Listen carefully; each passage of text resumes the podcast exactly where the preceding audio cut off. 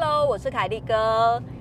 我们要延续上一集的话题。上一集我们讲到了我跟二五认识的过程，然后我也有说到，就是其实他在认识我之前呢，在刚交往的时候，其实就是一直胃痛。哎，我觉得他他追到我一个很大的。的原因是因为，其实我很喜欢有才华的男生，然后那个才华其实不局限于你是会画画、会拍照或者是什么，就是你你甚至会唱歌，我可能都觉得你很很有才华，就是必须要让我有所崇拜的点，然后我就会死心塌地的爱你。哦，我那时候每次约我出去玩的时候，他都会拿很大的相机，就是单眼大单眼。那因为当时我周边没有这样子的男生，所以他每次带带我出门，就是去。玩去郊游，他都会带很大的相机帮我拍照。即使我的脸上爆了一颗非常大，在嘴边有一颗青春痘非常大非常丑，他都可以用单眼相机帮我拍的很美。那时候我就会觉得哇塞，这个男生好棒哦，就是怎么这么有才华？再加上他，加上他就是认识我认识他的时候，他其实已经出了三本书，还两本书我忘记了。三本吧，他就是已经出了三本漫画书，是新锐漫画家。那是当时他还有得奖，就是什么最佳新人奖。我当时就觉得这男生天哪，太有才华了，还愿意约我出去，然后还每次出去都胃痛，我就觉得好棒哦。那后来。后来他有一本书，就是以我为题材，因为那时候可能聊天聊到说，我学游泳学了很久学不会这样子，然后他就以我为题材画了三篇还四篇的漫画收录在他的书里面。那当时你就会觉得，怎么会有一个男生愿意把你的这种好像没什么的故事，然后画到他的书里面，还出版成书？那，你知道后来结婚在事隔多年再回去看他的漫画，看我他为我画的那几篇的时候，你就会觉得。果然。爱情啊，真的就是爱情啊！因为那几篇的内容真的是整本书里面最烂的，但是他还是把它画成了美妙的爱情漫画。好，那刚刚有讲到，就是我们两个人的个性其实真的就是天壤之别。因为有的时候像是夫妻相处起来，你就说，呃，可能每个礼拜都要吵一次架，或每个月一定都要吵个一两次架才算是夫妻。但我们两个人好像真的从交往到结婚几乎不太吵架，我不知道为什么，可能是因为我的个性真的很急躁，有的时候真的气到就是瞬间变暴龙的时候，他还在还没有反应过来，所以当我气完的时候，他就是已经才要开始生气，但是因为我已经转眼就会忘了那是什么事，然后失忆症哦。我们两个人，我觉得一开始在结婚的时候，我真的很常生气。那我他很常生气，其实大部分也是因为他动作太慢，因为他动作真的很慢。拿一个拿一个例子来说好了，假设说我们今天到停车场要领车，要领车，那你去那个缴费完之后要走到你停车的地方，我就会在缴费完同时边掏钥匙走到停车场停车的位置，然后开门。发动一气呵成，但是二五是会缴完钱之后找到停车的位置，站在车子的旁边，再开始找钥匙，或者是你知道会停车这件事，我可能噗噗噗停好了，我就会下车了。二五是会那种。停车的时候要等很久，要看很久，还要下车检查。我们明明也不是开什么名贵的车子，他就是要检查到很完善。我以前刚结婚哦，一一停好车，就是他一停到停车格，我就会开门下车，因为我就是迅猛龙啊！一停完车，我就立刻要下车啊。可是我常常都会在车子旁边等他等。大概还要在五分钟左右。如果五分钟是指他的车停的完美的状态哦，有的时候我已经下车等了，他巡了车子一周一圈之后，他会说。我再停好一点，然后把车子开出停车格，再重新停一次。哎，你说气不气人呐？超生气！我一个人站在外面等，在那边吸废气，然后你跟我说我要再重停一次。如果是夏天，然后又是很热的停车场，你真的会很俩拱哎。之后我变聪明了，我跟你说办法真的都是人想出来，夫妻磨合不是没有原因的。我之后啊都是等他熄火我才会下车。我也跟我的小孩说，你们要等爸爸熄火了再解开安全带，因为他有可能下车寻一寻，决定要重新停或是换位置。他就是这样的人呐，就是他要确保他的车是停在一个非常安全的位置，不会被刮到的位置。所以我常常就是之前都会站在下面等，等到发怒，他下车的时候我已经很被送。所以后来我都是坐在车上等啊，等到你真的是停好，你甘愿你要换位置你就换位置，反正你就是停好熄火，我再下车，我也不用在那边站那么久。那像是有时候他会停那种就是比较靠边边，真的很靠墙壁的。很贴近墙壁，门根本打不开，副驾驶座门打不开，他就问我说：“你要不要先下车？”我就跟他讲说：“我不要，等你停好车之后，我再从你那边，就是从驾驶座那边爬爬过去，爬下车，我才不想站在外面等呢，因为他有可能一等哦，真的是。”啊，两个人的个性是差太多了。那还有，我觉得我们两个摩擦结婚，我们两个今年结婚算是第十五年了。十五年，然后再加上交往三年，就是十八年。可是这十八年，我在跟他在一起之前的大概四五年前，我就认识他，说我们两个一共认识了快二十年，好可怕哦！他大概从我二十岁就认识我了，就是我还跟我第一个男朋友在一起的时候，他就认识我了。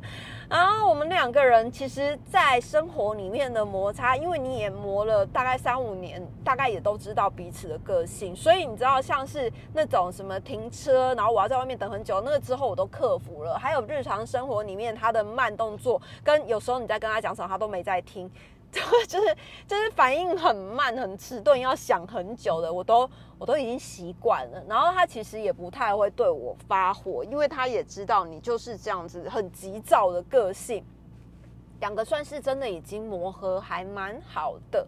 好，那我们两个人结婚十五年，认识二十年来最多摩擦的时候，应该就是在今年吧？因为今年其实是一个我们全家真的是。呃，还蛮不一样的年，像是呃小鹿，小鹿在今年三月的时候是确诊生病了，所以这个治疗的疗程大概要两年的时间。然后前半年大概是从三月到八月左右，是他最密集住院的时间。那密集住院的时候呢，其实因为我跟二五两个人就是要分开两边，一个人在家里，一个人在医院。照理说，其实摩擦应该会比较少，但没想到，其实其实这半年来，我们的摩擦真的算是嗯，十五年、二十年来。算是最多的时候，那其实因为一开始小孩生病，小鹿生病那样，就他不能接受，我也不能接受。但是我觉得很多的事情是你没有办法去改变的，你能改变的是你的心态跟你要怎么过好这一段日子，其实那才是最重要的。但是二五他的个性是完全不一样，他就会想非常多，然后会把事情想得很严重，所以小鹿那个时候。刚生病的时候，我嗯刚发现脖子肿起来，我们要转诊的时候，其实我不太敢让他知道，就是我转到的是儿童血液肿瘤科，我就跟他讲是看一般的小儿科，是到后来瞒不住他才知道，哎，原来原来我们已经转到血液肿瘤科里面，然后可能要做切片，可能要做什么的。那那一阵子呢，其实他就会变成小心翼翼，到有一点。过度谨慎，他会很紧张，他每天都很紧张，然后把小鹿也搞得非常紧张。像是医生交代的所有的事情，嗯，比如说小鹿不可以，呃，不可以用生水洗脸，然后不可以用生水刷牙漱口，因为他的血球比较低，免疫力比较低，可能会因为这样而细菌感染，然后要要延长治疗的时间。还有像是他可能不能吃什么东西，就有很多规范是不能吃的。但你知道，因为小孩有的时候你在治疗的时候，难免情绪会很低落，所以我觉得一点点的违禁品不是大量的，应该是可以浅尝。但是二五就会暴怒，他就会说：“你又不是医生，医生明明就说不行了，你为什么又跟他说可以，让他抱有一丝希望？知道每天我们都处在这种很紧绷的情绪里面哦。二五就是那种一触即发，然后会非常的激动跟紧张，他就会觉得一个不留意，可能小鹿就会发烧，然后就会呃血球又更低，他就非常的紧绷。然后包括像是有时候我就会叫小鹿说，那你那早上起床的时候应该要运动一下，就是。是让血液循环比较好，因为你在医院里面治疗，你回家的时候，你至少那几天你是可以动动手脚，包括在医院里面，我都有很鼓励小鹿，就是要出来走一走，然后动一动手脚这样。可是二五都会觉得我在强迫他，就他就会觉得说，其实小鹿就是好好的躺在床上休息就好了，不太需要这样子，就是要让他什么走跑步机啊，然后出来散步啊。二五都觉得这对他来说太残忍了。再来，还有就是像是呃哦，去晒太阳这件事，医生说不能晒太阳，因为他们在化疗的孩子其实皮肤变得很薄，也没有办法晒太阳。我就跟小鹿说，其实你透过那个家里的落地窗，你坐在那个落地窗前面，你还是可以晒晒太阳。我觉得这样子是 OK 的。然后二五就会暴怒，他就会说：“你又不是医生，医生明明就说不行，你为什么又这么做？”你知道吗？那一阵子二五简直就是一个暴龙，暴龙的代表啊！他从树懒变暴龙，哎，多可怕！然后我们每天就生活在他的压力底下。还有，我觉得最经典的是。因为二呃小鹿在做化疗的时候，他有一张功课表，功课表上面就会写说几月几号要打什么针，就是写的很密集哦。然后几月几号打什么针，你知道二五的是全记录。他把每一支针剂施打的时间跟过几天要施打的针剂都写得非常清楚，记录的非常清楚，而且不只是手抄本，还有一份是电脑版本，然后还会再传一份手机版本给我，跟我说你要好好留着，这很重要，真的很重要，我知道很重要啊，但是他真的太小心翼翼，后来。有有几次就是我在医院陪小鹿住院嘛，然后二五他就是到了，因为小鹿有有几支针剂是在比如说晚上十点或十一点会开始打，然后可能几个小时要打一次，或每天固定那个时间打，只要那个时间快到了前十五分钟，二五就会说要来打针了吗？护士来了吗？然后或者是打完之后可能十一点打完好了，他可能十一点五分就会问打完了吗？几点打的？什么时候来的？谁打的？然 后很恐怖，他就是一个教官，就是超可怕，我压力很大，所以他如果一敲我啊，我就要赶快立刻回复他哦，几点几分打的？所以你知道护理师每次来打针的时候，我都要很认真的记录几点几分。然后有一次小鹿要打的那个点滴是从晚上十二点，然后连续打到隔天晚上十二点，一共要打八瓶。八瓶点滴，所以那个东西就是要记录的非常好。而我就会在十一点五十五的时候就会说：“来打了吗？先去提醒一下护理师，等一下十二点要打针。”好紧张哦！啊，有一天他打完了那个点滴之后啊，就小鹿刚好注射点滴，然后二五就会说：“打点滴了吗？”然后就说：“打了，打了。”他就说：“拍点滴的照片给我看。”然后我就要拍点滴给他看，我拍点滴给他看哦。他还说。你要拍到药剂 点滴的名称，我想说哦，不是拍点滴吗？要拍到名称哦哦，然后就再拍了一次名称，结果你知道他就开始在核对他的那个功课表上面的点滴的名称是不是跟他的功课表医生开给他的功课表的名称是吻合的。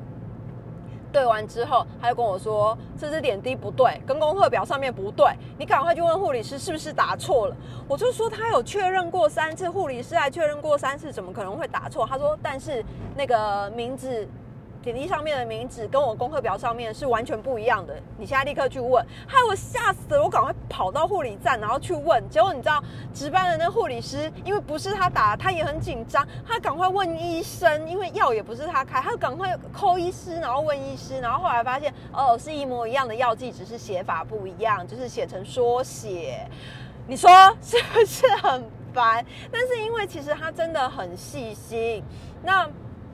后来其实，在小鹿住院的那个很密集住院的前半年，其实我们两个摩擦真的很大。有一次我真的是受不了，因为我妈也指责我不对，然后我老公也不支持我，就一直在怀疑我。医生讲的话，他还要再 double check 一次，然后就会变成我的心理压力很大。有一次我就是跟着他，真的跟他大吵架，我就大哭崩溃，因为我想说，到底是我我到底是有多不好被信任？对啊，虽然我真的是不好被信任，但是你也不用。紧张到就是什么事都要一直质问我，尤其是出院的时候，他每次来接我们，一上车就会开始质问我，医生拿给我们的药开了多久，开了什么药，要怎么吃哦，好可怕哦，简直就是一个考医师的那一种那种感觉，你知道，好像就是面试官在问你所有的话，你都要很精准的答对了，而且要一秒不能思索，立刻回答出来。那后来这样子的状况，其实大概持续了两三个月吧。两三个月之后，我就觉得好像不能再这样下去，因为其实他的精神一直很紧绷，然后紧绷到他会把小孩也搞得很紧绷，就是不管小鹿被他弄得很紧张，小黎也被他弄得很。很紧张，然后我更不用讲，我就是一个 emoji 就被送哎，就是真的很不爽啊。后来我就发现，就有一次我在陪小鹿住院的时候，然后跟医生在聊天。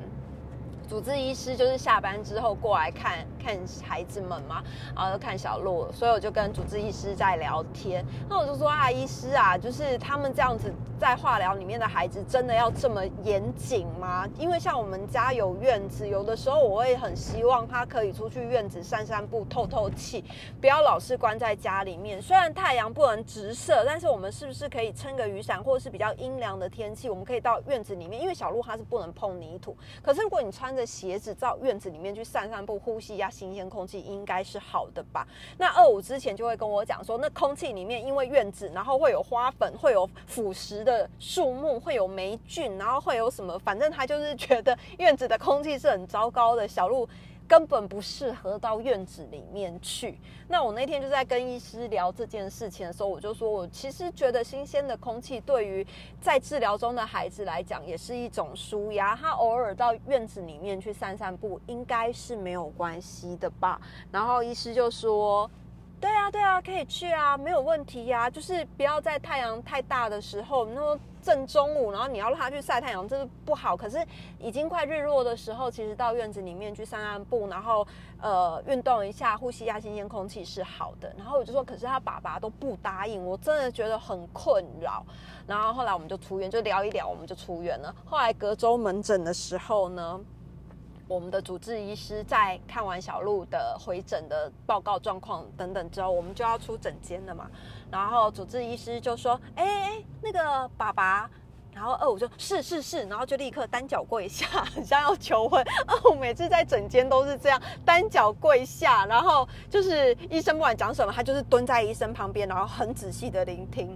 然后医师就说：“哎，那个爸爸。”然后二五就是是是，医师嘿有什么有有有什么交代这样？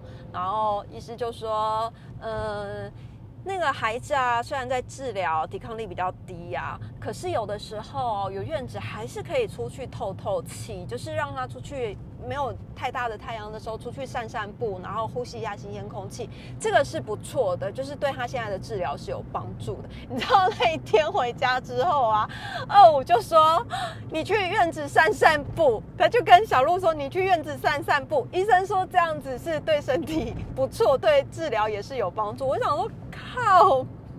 我真的是很想骂脏话，我的就是苦口婆心，然后跟他讲了一百万次，就是我觉得院子可以出去散散步，对身体好，他都完全不理我，因为他可能觉得你又不是医生，你说这也没有根据。然后结果医生一讲，他立刻那天回家推小路说：“你出去外面散散步，不然我带你去走一走。”你说生不生气呀？但是你知道吗？那次之后我就知道啊，原来他什么都说，只要从医师口里说得出来的话，他都会遵从，然后会当圣旨。因为只要我们讲了，他可能就会带心有存疑，这样子就会带存疑之心在怀疑我们。但是如果从医师的嘴里讲出来，他就会觉得那就是一个可行性非常高，而且医师也建议这么做。好，那就这么做。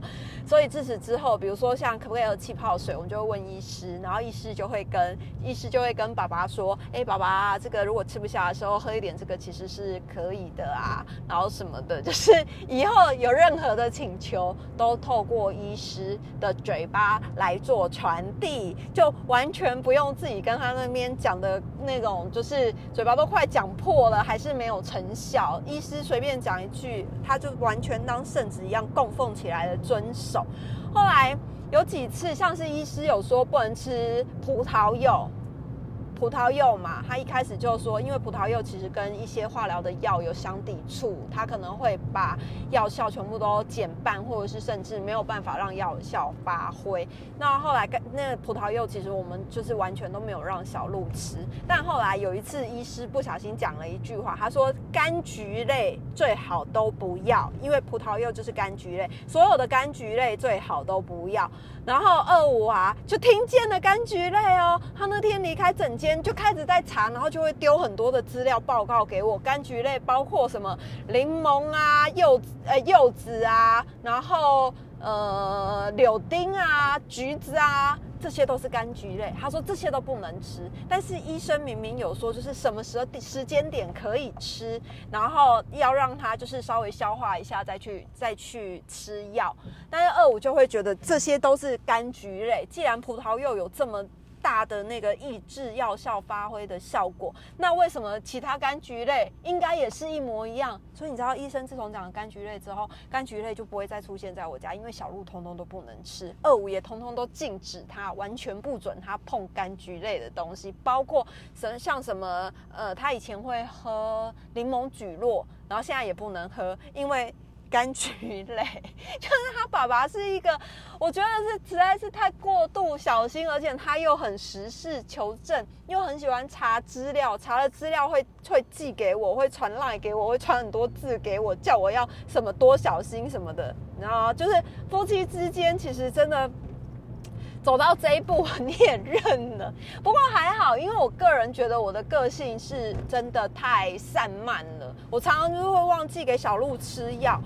然后二五就是会非常的谨慎小心，而且有时候我带小鹿出门，他会打电话来跟我说应该要吃药了，提醒我要吃药了，或者是提醒小鹿自己。提醒自己要吃药，他就是对于这种事情会很谨慎、很小心。那我个人真的就是会很常忘记，所以我们两个人的个性其实已经走到了小鹿治疗现在大概七八个月了，其实是越走越互补。以前是觉得很互补，没错啦。但是其实面对孩子生病这件事情，你才可以从这些困难里面发现到，哎，真的在你身边的人对你的互补来说，其实是一个很大的帮助，因为至少我就可以在。去做一些我喜欢的事情，我不用一整天都很牢牢的记住，哎，今天小孩要吃什么药，明天要吃什么药，要打什么针，那个通通都交给二五去做就好了，因为他本来就是还蛮谨慎的在这块，我本来就不是很擅长追踪这些东西，那他既然很谨慎，我觉得交给他我也很轻松。其实有的时候你真的是换个想法。在做夫妻之间的相处，他好像就没有这么讨厌了。因为虽然一开始，呃，小鹿生病的时候，我会觉得他这样子给我无形中很大的压力，我就会觉得很可怕。你为什么一直这样子，就是紧迫盯人，好像我是一个犯人一样？但是后来想一想，哎，要不是他这样的话，我可能也没有办法这么轻松，因为他就是一个很谨慎的人，所以造就了我的 轻松。我到后来，我都还可以跟朋友去喝咖啡，吃下午茶。在小鹿住院的期间，因为我知道我的后援是很强的，就是我的队友是可以帮我 hold 住这整个。就是小鹿所有的疗程，那你就会变成比较放心。我后来真的就是只要照顾小鹿吃的，他就算吃药，其实我都不太需要担心，因为二五他会比我更准时的喂食。那夫妻感情其实就是就是这样磨出来的啊。我们后来其实也真的就变成了跟以前一样，就也不太吵架啦。因为你一直以来就是这样子过，那面对孩子生病这件事情之后，其实你会更加知道就是。